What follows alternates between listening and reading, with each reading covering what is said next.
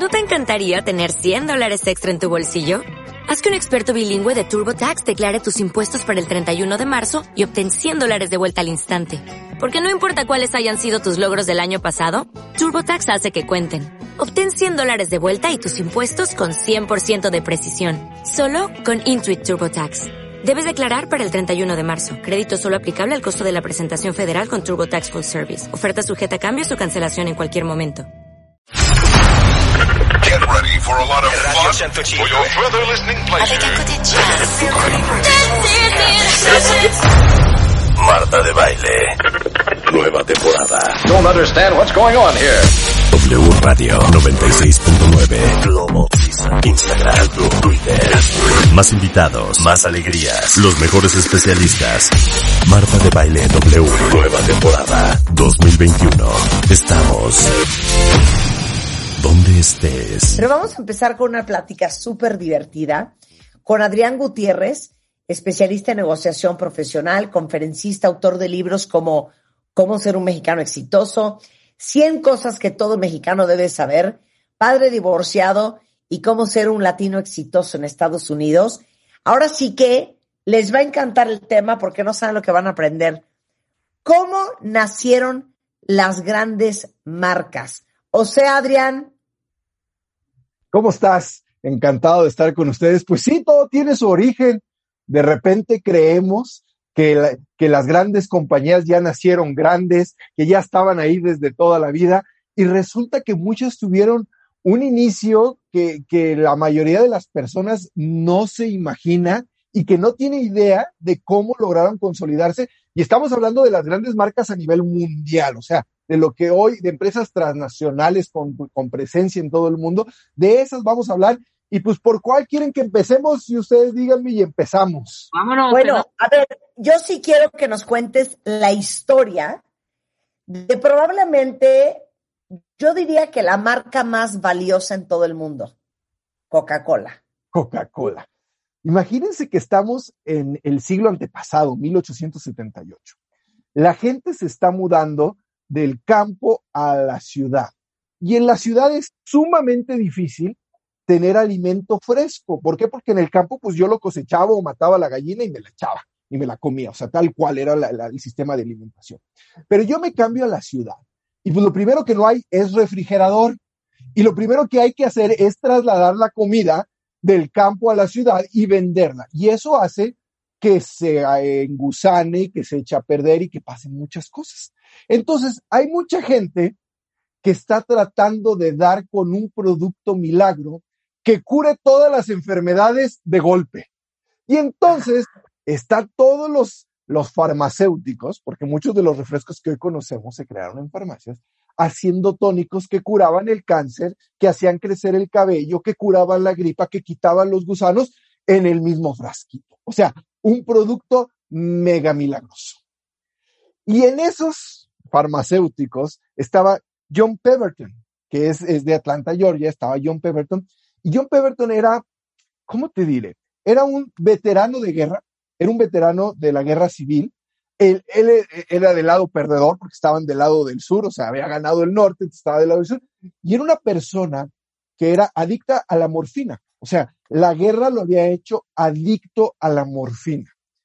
Era una persona imagínense lo de barba, descuidado, metido todo el rato en su laboratorio, buscando, buscando, porque era lo que él buscaba, un sustituto a su morfina.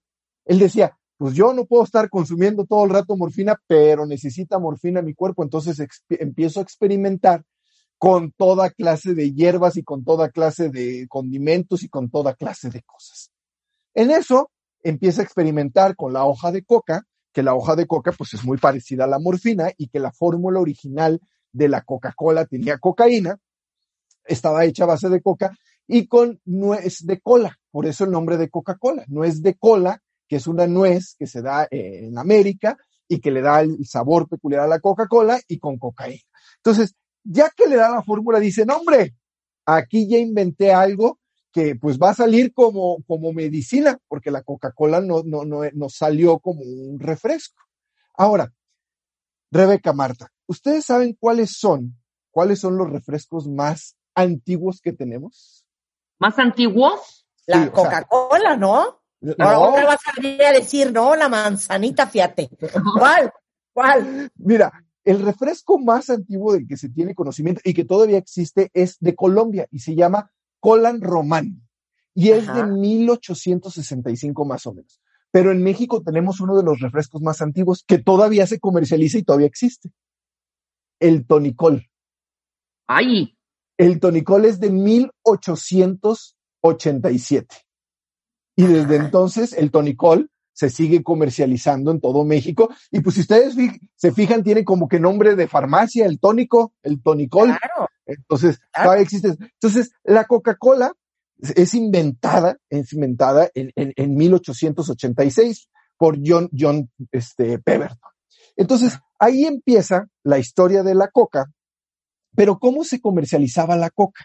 Pues yo iba a una fuente de sodas, que en ese entonces eran pues, donde uno, y te la preparaban. No estaba la Coca-Cola embotellada como hoy la conocemos. Costaba cinco centavos tu vasito de Coca-Cola. Y pues tú ibas a la farmacia de John Pemberton y le decías, me da una coca y él te la preparaba en ese momento y ya te Con agua coca. carbonatada. Ah, con agua carbonatada y con toda la fórmula. ¿Cómo se empieza a comercializar la Coca-Cola?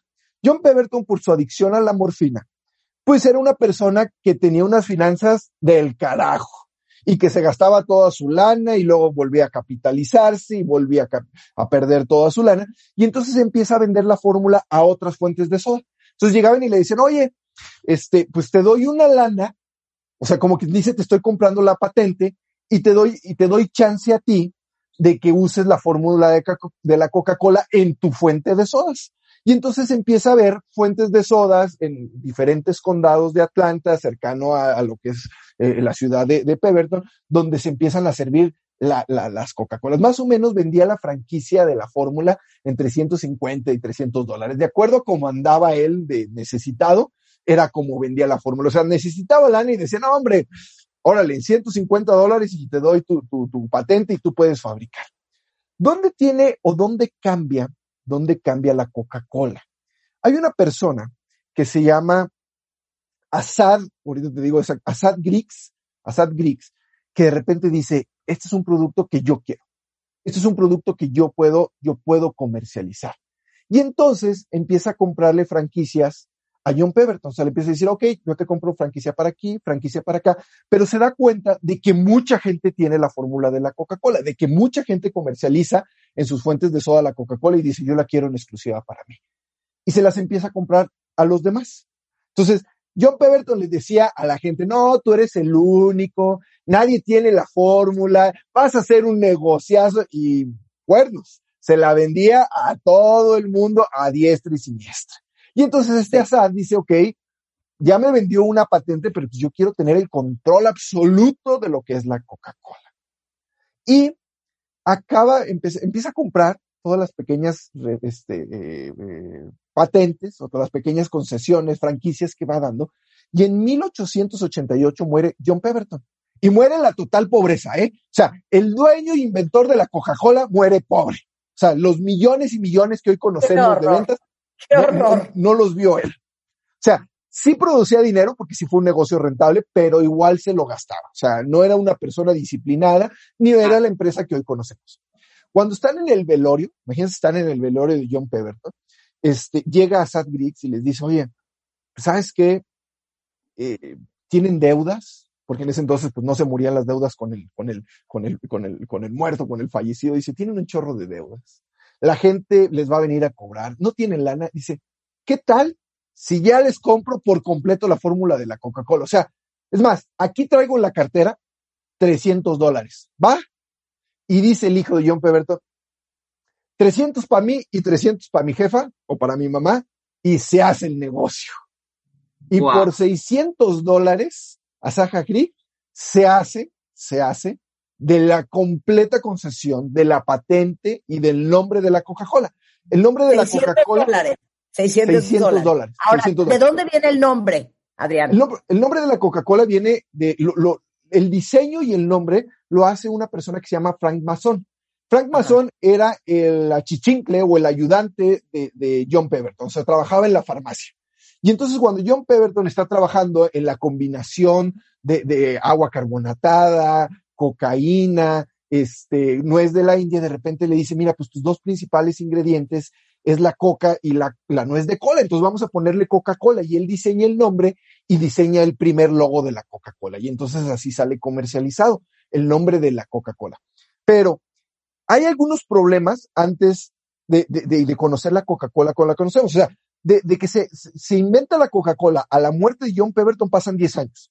10 años donde él la vende a, a fuentes de sodas, donde te da patente por aquí, donde se sirve tal cual preparada en el momento. Asaga sí sigue con la, con la misma metodología. O sea, la Coca-Cola embotellada como la conocemos no se empieza a embotellar hasta 1899. O sea, 21 años después de que se inventa la Coca-Cola. O sea, pasan 21 años de comercializarla solo en fuentes de sodas. Pero se viene un problema. A finales de siglos empieza lo que hoy es la FDA en Estados Unidos a decir, oigan, es que sus productos, la verdad, están bien colgados. ¿Cómo, cómo que la Coca-Cola cura el cáncer, cura, la poliomielitis, la calvicie, la gripa al mismo tiempo? O sea, pónganse en orden, compadres. O sea, no pueden vender, porque así lo vendían. O sea, la, comercialización y la publicidad de la Coca-Cola eh, era, aparte de que te va a gustar y te va a hacer sentir muy bien, pues también te cura de todo. Entonces decía, vámonos poniendo en orden y vámonos poniendo en orden también con los ingredientes. O sea, ya descubrimos que la cocaína pues no es tan buena. Entonces no le puedes poner cocaína a la coca. Entonces o cambias la fórmula o te cierro. Y empieza una persecución del gobierno de Estados Unidos contra la Coca-Cola, este, ya cuando la empiezan a envasar. En 1899 dice, si yo quiero llegar a todo el mercado, la tengo que envasar. O sea, no puedo seguir vendiendo este, franquicias y que la preparen en el momento, porque aparte no le sale igual. O sea, al de la Coca-Cola de un lado le sale diferente que al de la Coca-Cola del otro. Como dicen en Estados Unidos, los mexicanos que viven en Estados Unidos dicen es que la Coca-Cola de Estados Unidos no sabe igual que la Coca-Cola de México. Y la Coca-Cola de México se vende en Estados Unidos para la comunidad mexicana en Estados Unidos. Digo, a mí me tocó estar en Chicago en 1998 trabajando en un supermercado de esos trabajos de verano, este, de estudiante, y en el supermercado se vendía Coca-Cola de México. Y nosotros ofrecíamos Coca-Cola estadounidense. Y le decía, oye, ¿por qué cómo es, compras Coca-Cola de México? Y me dices que sabe diferente, no sabe igual que la de Estados Unidos. Y entonces se importaba Coca-Cola de México y se vendía Coca-Cola de México. Entonces imagínate que cada quien preparaba la fórmula como se le daba la gana. Entonces dice, si yo quiero llegar a todo Estados Unidos, si yo quiero hacer un negocio multimillonario, la tengo que empacar yo y se las vendo embotellada. Y entonces en 1899 dice, pues la empiezo a embotellar, la empiezo a distribuir yo y ya nada de que les vendo la franquicia, les vendo el producto y se lo puedo vender a todo el mundo quien me compre. Y en ese momento les llega la FDA, les llega el gobierno y les dice, no, tu fórmula aquí trae algo raro, tu publicidad es engañosa y entonces o te pones en orden o te cierro.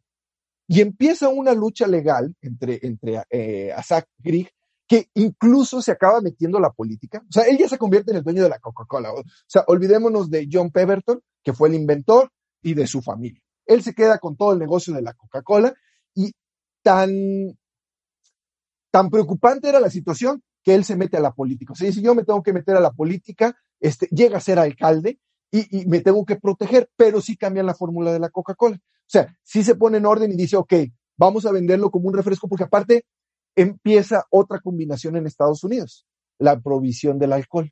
Entonces, cuando prohíben todo el alcohol, pues yo necesito otro pretexto para socializar, porque aparte de los efectos del alcohol, que tenía el, efecto del alcohol, pues el alcohol me hacía socializar, o sea, yo salía a un bar a tomarme una cerveza o a tomarme un cóctel con alguien y platicaba y la pasaba bien. Y entonces me quitas el alcohol y entonces yo necesito un sustituto del alcohol para socializar.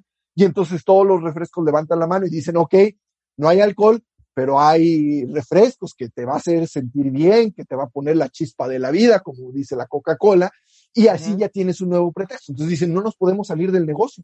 No podemos dejar este negocio porque aparte nos están dando como que el mercado libre, pues de lo que eran los bares, los restaurantes, pues va a haber fuentes de sodas. Entonces dice, pues nos ponemos en orden.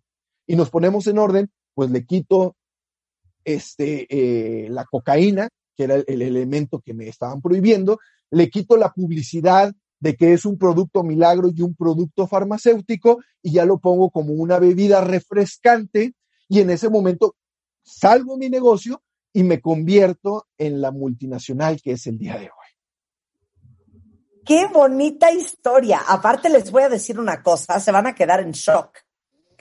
Coca-Cola vale, según Market US Statistics, 83.8 billones de dólares, que es más que Kentucky Fried Chicken, Subway y Budweiser combinados. Coca vendió 25 botellas su primer año. Actualmente vende 1.8 billones de botellas por día.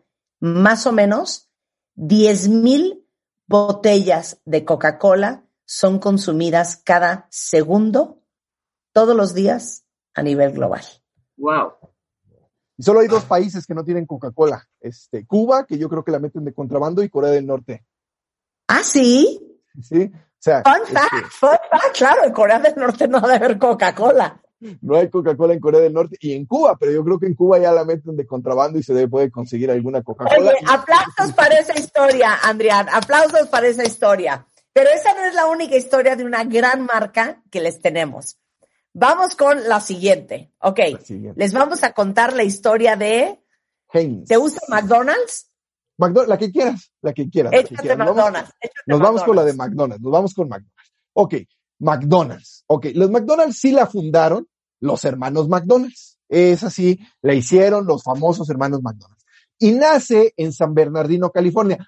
Para los que quieran ubicar exactamente dónde está, hagan de cuenta que vamos para Las Vegas, de Los Ángeles, y nos vamos al este por, por la 10 y luego se junta con el 15, que es el que lleva a Las Vegas. Pero en ese entonces no existían esos freeways. Existía la, famu- la famosa ruta 66 era la que, la que pasaba por San Bernardino. San Bernardino el día de hoy pues está pegado al condado de Ontario, está Rancho Cucamonga, tienen su propio aeropuerto y pues está prácticamente a una hora de Los Ángeles. Y ahí los hermanos McDonald's dicen, pues vamos poniendo un restaurante. ¿Por Espérame? Pues, espérame, espérate. Sí se, se apellidaban McDonald's. sí, se apellidaban McDonald's, sí, eran dos hermanos. Y eran O dos sea, hermanos. no eran el hermano John y Michael Smith, no. No, se no, no. McDonald's. se apedaban McDonald's. Y eran dos hermanos que deciden irse a California a probar suerte como empresarios y ponen un cine. Lo primero que ponen antes del McDonald's, ponen un cine. Y en el cine se dan cuenta de que la ganancia está en la comida. O sea, dicen, no, hombre, con las entradas no ganamos nada, ganamos con lo que ofrecemos de comida en el cine. Y dice, pues, ¿por qué no cambiamos de giro y cerramos el cine y ponemos un restaurante? Y entonces ponen un restaurante donde se ofrece sobre todo barbacoa. O sea, ahí fa- fabricaban barbacoa, desayunos, cenas, y era un restaurante pues típico de los 50, donde yo llego, donde yo me estaciono, y llega una mesera muy guapa hasta mi carro, me toma la orden, ¿qué quieres? Te llevo la comida hasta el carro, hay algunos que sí caben adentro, pero básicamente ese era el concepto. Y de repente los hermanos se dicen, híjole, trabajamos un chorro y ganamos bien poquito dinero. ¿Cómo que ganamos bien poquito dinero? Sí, dice, pues la gente se tarda un chorro en irse y parecemos un estacionamiento permanente más que un restaurante. O sea, llega el chavo, llega con sus amigos, llega con su novia, se estaciona, llega la mesera, les platica, les coquetea, a lo mejor es su amiga, y tardan tres o tres horas y media en irse, y nada más consumieron un platillo. Y luego dice, entonces esto no es rentable, necesitamos que la gente llegue, coma y se vaya para tener más utilidades. ¿Cómo que sí necesitamos eso? Y aparte me acabo de dar cuenta de una cosa. Tenemos un chorro de platillos, un chorro de platillos, pero el platillo que más se vende es la hamburguesa. Dice, sí tenemos barbacoa, sí tenemos este chilaquiles, digo, no tienen chilaquiles, pero sí tenemos eh, sí, cabrito, pero el que más se vende es la hamburguesa. Y dice, pues, ¿por qué no hacemos un restaurante solo de hamburguesas? Y vemos cómo le hacemos para que la hamburguesa se venda rápido. O sea, que, que, que tenga una rotación y que la podamos fabricar lo más rápido posible para que coman y se vayan.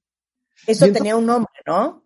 Es- ese, ellos crean, haz de cuenta que se van a una cancha de básquetbol, este, o de tenis, no me acuerdo, y dice, vamos haciendo aquí un diagrama. Yo creo que tenían idea de ingeniería industrial, porque no, no me imagino yo, que no soy ingeniero, cómo voy a hacer con dibujitos, porque dibujan en la cancha, Una imagínense. línea la de cancha, producción. una línea de producción. Entonces dice, a ver, vamos a poner aquí una línea de producción para hacer hamburguesas rápido.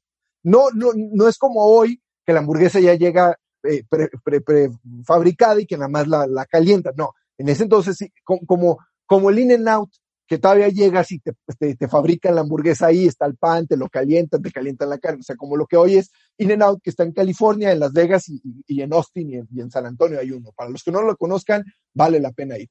Este, entonces, hacen en la cancha de tenis un, un, un, diagrama de cómo tiene que ser. A ver, vamos a practicar y aquí están los panes y aquí está esto. ¿Cuánto tardamos? No, tardaron 60 segundos en cocinar una hamburguesa.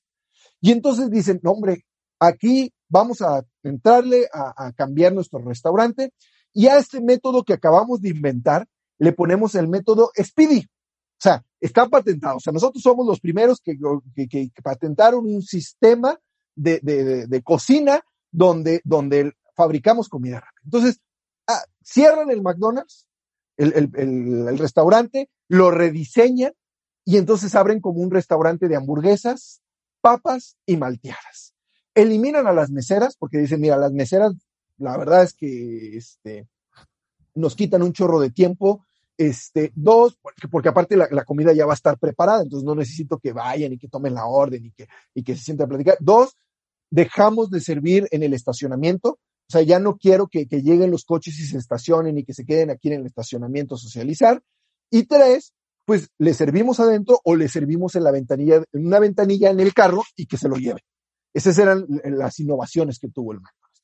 Y entonces empiezan a tener mucho éxito. ¿Por qué? Porque la gente dice, pues ya no tengo que esperar una hora a que esté mi comida. Antes, el tiempo en el que tú llegabas, veías la carta, ordenabas, te traían la comida, era entre 40, 40 y una hora, depende del platillo. Entonces tú llegabas y tenías que esperar una hora a que estuviera tu platillo. Y aquí, en 60 segundos, ya tenías una hamburguesa caliente y preparada. Ese es el método Speedy. Ese es el método Speedy. Y entonces los hermanos McDonald's les empieza a ir bien y empiezan a comercializar el método Speedy. Entonces ponían anuncios, o sea, lo acabamos de hacer y entonces ven tú y capacítate con nosotros, con los hermanos McDonald's. Nosotros te vamos a enseñar nuestro método Speedy por 950 dólares. Y entonces muchos emprendedores de la época dicen, pues yo quiero aprender el método Speedy porque pues yo lo puedo aplicar a mis restaurantes. Entonces, imagínate que están ahí enseñando el método Speedy, los pasaban a la cocina, les enseñaban los diagramas, como, ¿y tú qué vas a poner? No, pues es que yo quiero poner uno de tacos, tacos, sí, tacos mexicanos. Y de ahí nace Taco Bell. O sea, el dueño de Taco Bell fue alumno de los hermanos McDonald's y tomó el curso del método Speedy. Y también ahí andaban otros dos socios que pusieron la competencia de McDonald's, porque a ellos no les importaba, o sea, ellos vendían 950 dólares, aparte de lo que estamos vendiendo en el restaurante, pues aquí no estamos haciendo millonarios. Entonces, llegan los fundadores de Burger King. Los fundadores de Burger King llegan y dicen, oye, ¿me das chance de aprender tu método Speedy? Sí, aquí pagan 950 dólares por persona y yo te enseño el método Speedy. Entonces, del método Speedy nacen dos de las grandes compañías que hoy también se conocen en Estados Unidos. Una es la gran competencia de McDonald's, que es Burger King, y la otra es Taco Bell, que es una franquicia con otro tipo de, de comida, pero de ahí nacen del método Speed. Entonces, hasta ahí vamos bien. Empiezan a abrir hasta otros restaurantes, hasta empiezan a abrir otros restaurantes ellos, este, de su propio dinero, con algunos socios, pero luego llega un vendedor, ya tenía, eh, se llama Kroc, Ray Kroc. Ray es el dueño actual de McDonald's. Bueno, era porque ya falleció, pero eh, eh, pasa lo mismo que con Coca-Cola. Este, llega Ray Kroc y él era un vendedor, era un agente viajero, era un agente de, de, de, de, ventas que vendía máquinas para malteadas. Entonces él iba por todo Estados Unidos vendiendo a las cafeterías de los 50 las máquinas de malteadas. Y un día llega un pedido de, de, de, de siete máquinas de malteadas de un restaurante de Los Ángeles y dice, para un solo restaurante. Si en un restaurante que tenga mucho flujo me compran máximo dos o máximo tres, o sea, pero estos me están comprando siete, dice, tengo que ir a verlo. Y va y lo ve y dice, este es un negociazo.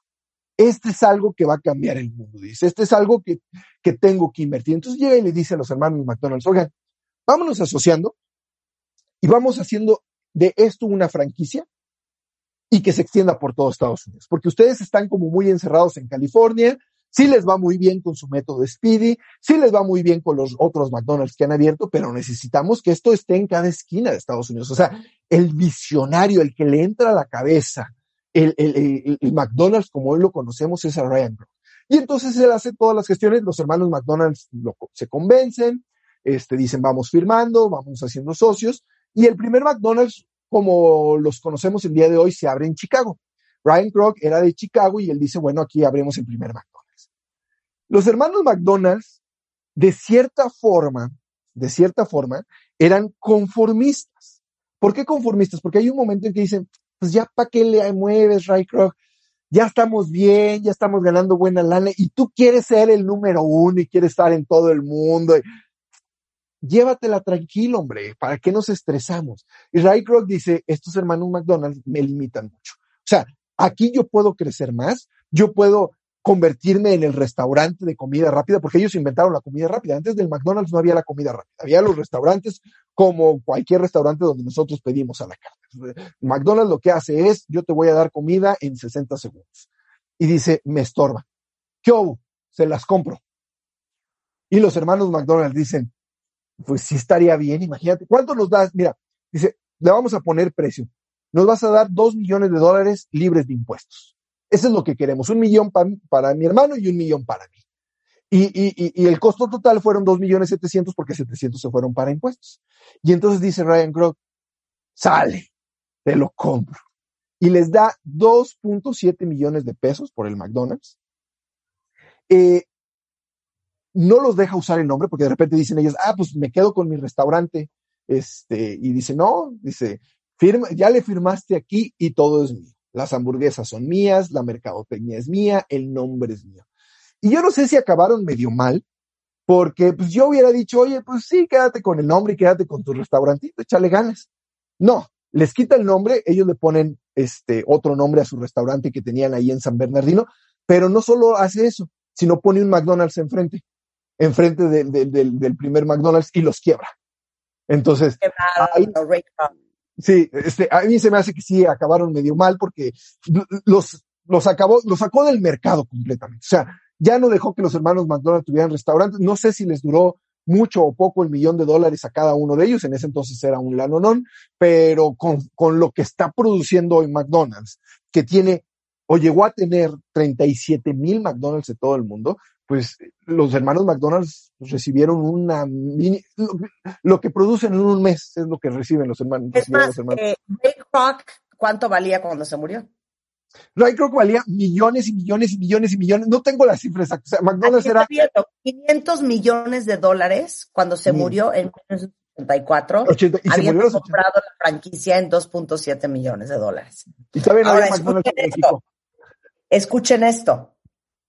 Eh, según acá estoy leyendo en Mashed, básicamente eh, se venden hamburguesas McDonald's, 75 hamburguesas cada segundo.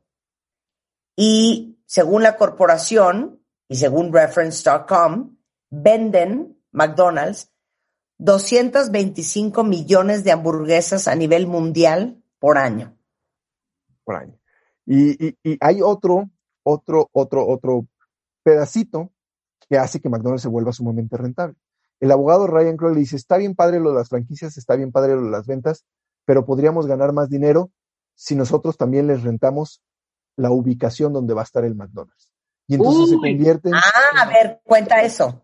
Se, se convierten en agentes, o sea, era un negocio rentable, pero dicen, ¿cómo lo podemos hacer más rentable? O sea, nos compran el nombre, nos compran la franquicia y aparte nos dan una parte de una utilidad pero sentimos como que no estamos ganando lo que deberíamos de ganar. Y entonces el abogado le dice, oye, ¿y si también les rentamos la ubicación? ¿Cómo? Mira, yo quiero poner una franquicia de McDonald's en México.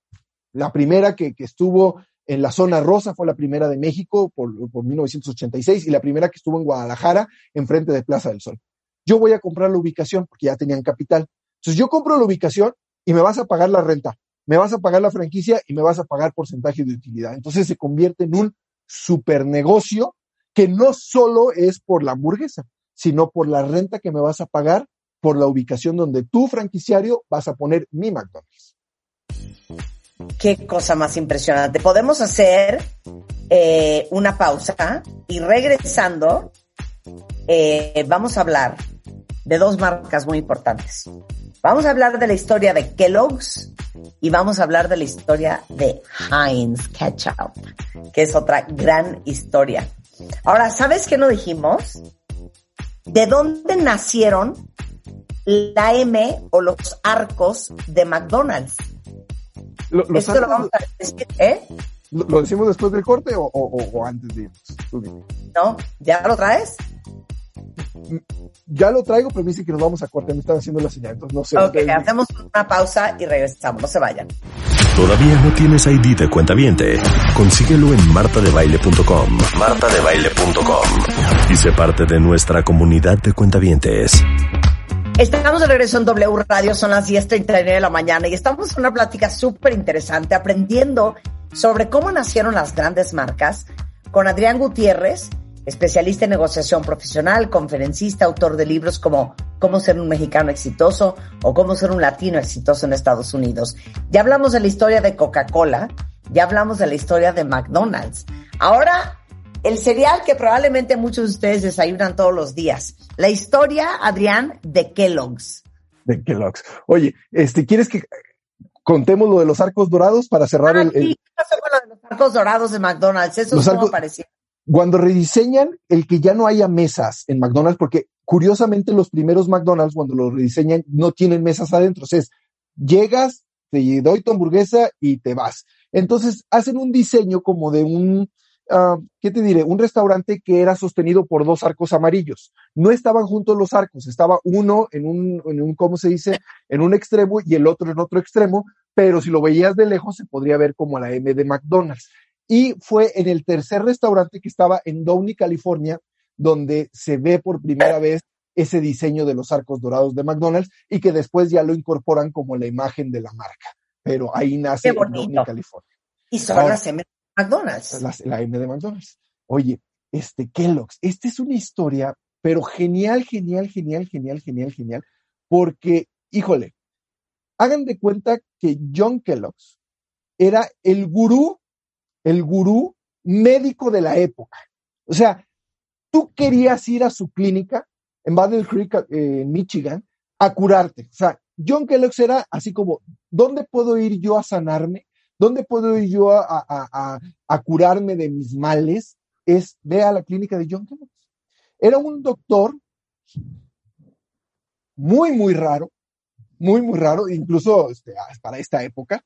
Era un doctor sumamente disciplinado, no creía en el sexo, o sea, era un doctor que decía, no, aleja de todo lo que sea carnal, todo lo que sea sexo, todo lo que sea eh, la masturbación, todo eso te provoca enfermedades. Entonces, era una persona que se casó y que nunca consumó su matrimonio. Así de loco estaba. Órala. Nunca consumó su matrimonio. Y aparte, adoptó 42 niños. O sea, no creas que era egoísta, así de no, no. O sea, él adoptaba con su pareja niños que los fue criando y que, que los, los, los criaba como propio. Era una persona que tenía bastante dinero. Y en su clínica llegaron a ir personas como Henry Ford, llegó a ir Thomas Alva Edison, o sea, para que vean de qué época estamos hablando. Este, llegó a ir Amelia Earhart, la, la piloto que cruzó, este, la primer piloto norteamericana que Cruzó cruzó el el Atlántico. Atlántico. Ese era el tipo de clientes que él tenía, pero también era bien buena onda y decía, si no tienes dinero, te doy chance de que vengas a mi clínica, pero este, me pagas con trabajo. Entonces, ese era John Kellogg's. Y John Kellogg's tenía un hermanito, un hermanito que no era tan brillante, que Will Kellogg's, y que pues le había dado chamba porque sus papás le habían pedido que le diera chamba a su hermano. Y entonces John Kellogg's era una persona muy severa, era una persona, a pesar de que era, fue brillante, porque incluso fue nominado al premio Nobel este, de Medicina, no lo ganó, pero fue, eh, estuvo en la nominación del premio Nobel de Medicina. Trataba muy mal a su hermano. A su hermano le decían siempre que él era muy tonto. O sea, él era el inteligente de la familia, este John Kellogg's, él era el brillante de la familia y su hermano era el tonto. Entonces, pues le daban trabajos para tontos. O sea, él le decía, pues aquí te damos chance en la cocina, te damos chance de que hagas esto, porque pues tú la verdad es que no saliste igual de brillante que yo, no saliste igual de espectacular como yo, entonces te doy chance de que trabajes en mi clínica. Volvemos al problema que venía con la Coca-Cola. En ese entonces, todos los productos que consumía la gente de las ciudades traían hasta serrín. Y no es mentira. O sea, para conservarlos, para darle la textura y todo eso, le ponían acerrín, le ponían químicos. Entonces, había una de cáncer y de males estomacales, de úlceras, de todo eso, y todos esos llegaban a la clínica de Kellogg's. O sea, llegaban y decían, oye, me estoy muriendo del estómago, ¿qué onda? ¿Qué hago? Y entonces John Kellogg dice, pues tenemos que cambiar el sistema de alimentación. O sea, primero, no hay que consumir carne. O sea, la carne envenena, hay que hacernos vegetarianos y eso no lo voy a contar del todo porque tiene que ver mucho con la historia de Heinz, entonces no me quiero meter mucho a la historia de la carne porque, porque tiene Ajá. que ver con la historia de, de, de Heinz. Y, y, este, y- y John Kellogg dice, bueno, pero es bien difícil hacer de desayunar. ¿Por qué es bien difícil hacer de desayunar?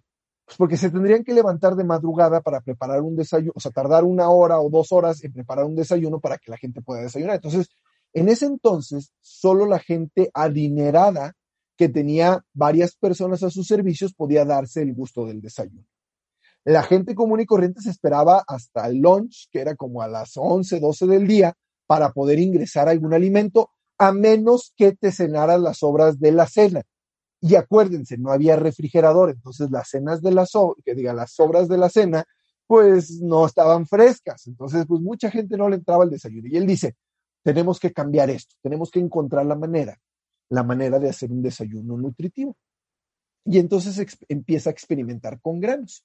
Empieza a hacer granos cocidos que salían como en placas y luego las trituraban con un martillo y ahí nació la granola. O sea, Kellogg's antes del cereal Híjole, la espérame, espérame, paréntesis. No puedo creer la granola. ¿No es espectacular la granola?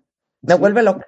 Me vuelve loca. Me Pero vuelve era loca. la, era la solución de, que, de John Kellogg's para un desayuno nutritivo que tuviera todo lo que alguien necesitaba ingerir y nada más le ponías leche. O sea, lo- Entonces es el papá de la granola. es el papá de la granola. Es el papá de la granola. Entonces, ellos cocían los granos, los metían en un horno, salía como una plaqueta y después los molían y entonces sale la granola. Ahí tienen un paciente que no tenía mucho dinero y que trabajaba en la cocina y que dice, oye, pues es que esto de la granola lo podemos comercializar. Y John Kellogg's y su hermano Will le decía mucho, oye, hay que comercializar la granola, hay que hacer esto, hay que venderlo en todo lado. Y John Kellogg decía, no, esto no lo hacemos por, por, por, ¿cómo se dice? Por comercializar, no lo hacemos por dinero, lo hacemos por la salud de mis pacientes, por las- el beneficio de los que vienen a mi clínica. Dice, olvídate de eso. Esta persona les roba la, la- la fórmula de la granola y pone su fábrica de granola. Pero no solo él, mucha gente empieza a comercializar la granola. Y todo el mundo empieza a tener éxito comercializando la granola, empacando la granola, metiéndola en cajas, menos los Kellogg's. Y entonces Will Kellogg le decía a su hermano, si no le entramos al negocio, nos van a fregar. O sea, aquí todo el mundo está haciendo lana menos nosotros. ¿Dónde nace la hojuela? La hojuela de, maíz, porque desde entonces la granola, pues es como hoy la conocemos, o sea, como granitos de granos, o sea, hasta ahí. Un día se les olvida guardar la granola y se queda toda la noche al intemperie. Y entonces dice, híjole, no la podemos desperdiciar, ¿qué hacemos? Muélela, pásala por el molino y aplánala. O sea, para que, para que no se quede el grano así. Y la, la pasan por el molino y en ese momento nace la hojuela. La hojuela como la conocemos. Y era más fácil de digerir, era más fácil de consumir. Y dice, ah, pues mira, nos salió de chiripa de que se quedó la granola al intemperie, que no la consumieron y que se quedó toda la noche afuera, que la pasamos por un rodillo y nació la hojuela. Pero William, que era el encargado de la cocina, dice, pues, ¿por qué no experimento con otras cosas? ¿Por qué no experimento haciendo hojuelas, pero de otros productos? Y empieza a experimentar no nada más con granos. En eso le cae experimentar con maíz y dice, mira, la hojuela de maíz es nutritiva porque es de- del maíz, es muy blandita y aparte sabe bien. Entonces empiezan a dar a los pacientes de John Kellogg's hojuela de maíz, pero siguen sin comercializarla. ¿Qué pasó? ¿Qué pasó para que se comercializara? Un día hay un incendio en, el, hospital de, de John Kellogg's y se pierde todo. O sea, se prende todo el hospital, se prende todo, pierde todo. Y en ese momento llega Will y le dice, ¿qué onda? ¿Qué quieres hacer?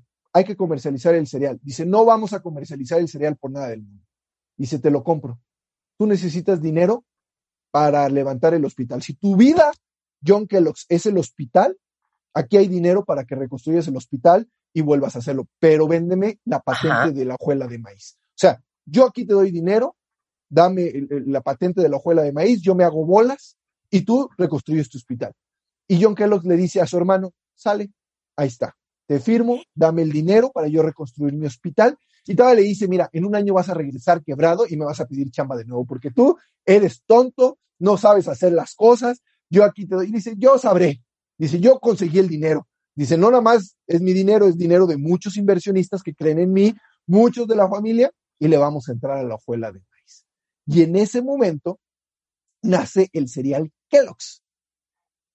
Que se llamaba, ¿cómo se llamaba la compañía? Battle Creek Toasted Cornflake Company. Kellogg Company, pero tenía el apellido Kellogg's, porque él era un doctor sumamente famoso. O sea, en Estados Unidos conocían sus conferencias, conocían sus libros, conocían sus publicaciones, y que él tuviera el apellido Kellogg's en la caja del cereal era sumamente importante, porque nadie conocía a Will Kellogg's. Al que conocían era John Kellogg's. Entonces, él se colgó de la fama de su hermano el doctor para decir, miren, un desayuno nutritivo fácil en la mesa de cualquier norteamericano donde nada más le ponen leche y el acceso a la leche pues es muy fácil.